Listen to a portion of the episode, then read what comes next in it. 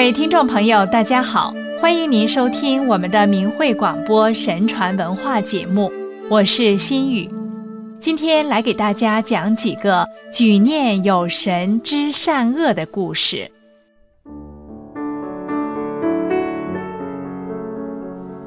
古人非常注重修身，注意谨言慎行，修行中的人更是如此。即使在暗室之中，也不敢轻忽随意。他们除了严格要求自己思想行为符合道德规范之外，还因为古人深知举头三尺有神明的道理，因此做事情就像时刻都有神明在旁监察一般，不会造次。宋朝的清泰寺有一位安禅师，一次他在入定的时候。看到两个僧人靠着栏杆交谈，天上有天神拥护，景象非常壮观。倾听他们的谈论很久，然后离开了。紧接着又看到有许多恶鬼在唾骂他们，显出不屑一顾的样子。安禅师出定之后就去询问，发现他们最初是在恭敬地谈论佛经。接下来却又谈起了家常之事，最后谈起财务供养的事。安禅师了解了事实真相后，得到很大的启示，从而修去名利心，终身摒除杂念，没有说世俗的话。后来安禅师修得了善果。做人要追求纯正、自尊自律，才能赢得别人的尊重。据史书记载，有一位张某很有文才，但不讲道德，喜爱胡编乱造文章，印刷出售。他认为不过为了使人寻求刺激，不会损伤阴德。一天夜里，梦到其父呵斥他说：“你的著作让读者败坏德性，冥府对这些罪案惩罚最严厉。你本来前程远大。”寿命绵长，可是因这件事，你的福寿都折光了。可惜祖先几代培植的福业，在你手上毁于一旦。你还认为不伤阴德吗？张某惊醒，心里很后悔。不久，全家都被淹死了。史书中还有这样一则故事：渤海有位叫全如玉的儒生。虽然贫穷，可是对行善很勤勉努力。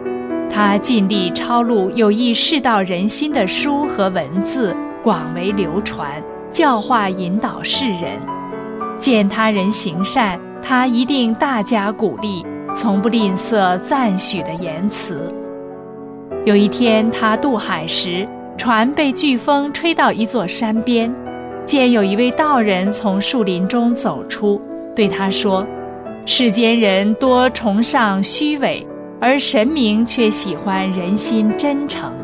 你生平劝人行善、传播善书，都是真心，却不求人知，功德很大。”全如玉谦虚地说：“不敢当。”道人又说：“读书的儒生具有聪明才智，如果不用来阐扬圣贤义理。”反而编写害人德性之书，使天下人长受其害，此等人将堕入地狱中，受无穷痛苦，永无出头之日。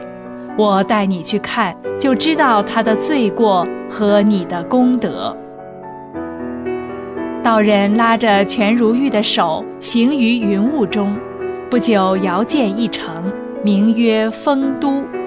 须臾来到殿前，上书“森罗殿”，两旁大柱上有一对联，写着：“尔既如斯，任尔奸，任尔诈，任尔作恶，少不得庭前勘问。我诚无奈，尽我法，尽我礼，尽我奉公，又何须堂下哀求？”殿前四位见到道人。都伏地叩头，有一位衣冠整齐的王者出来迎接，对道人以礼相待，极为尊敬。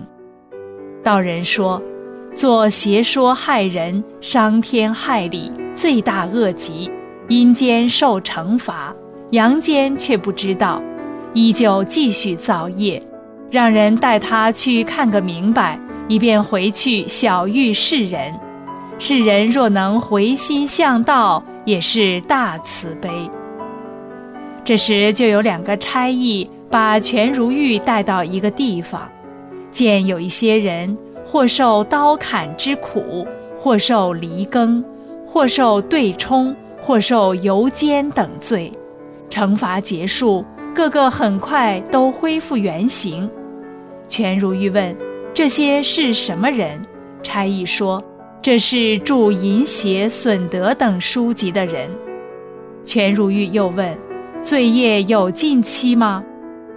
差役说：“将历万代也不可能解脱得救，想转生投胎为蛆虫也不可得。”全如玉非常震惊，差役把他带回森罗殿，道人和全如玉向亡者告辞，道人仍然拉着全如玉的手回到原来的山头。当时正遇顺风，全如玉告别道人，挂帆乘船归来，逢人便讲自己的所见所闻，更加殷勤地劝勉世人行善去恶，传播害人的悖逆天道的邪说言论，挑动人的私欲贪心，使人心陷入淤暗之中，罪过严重。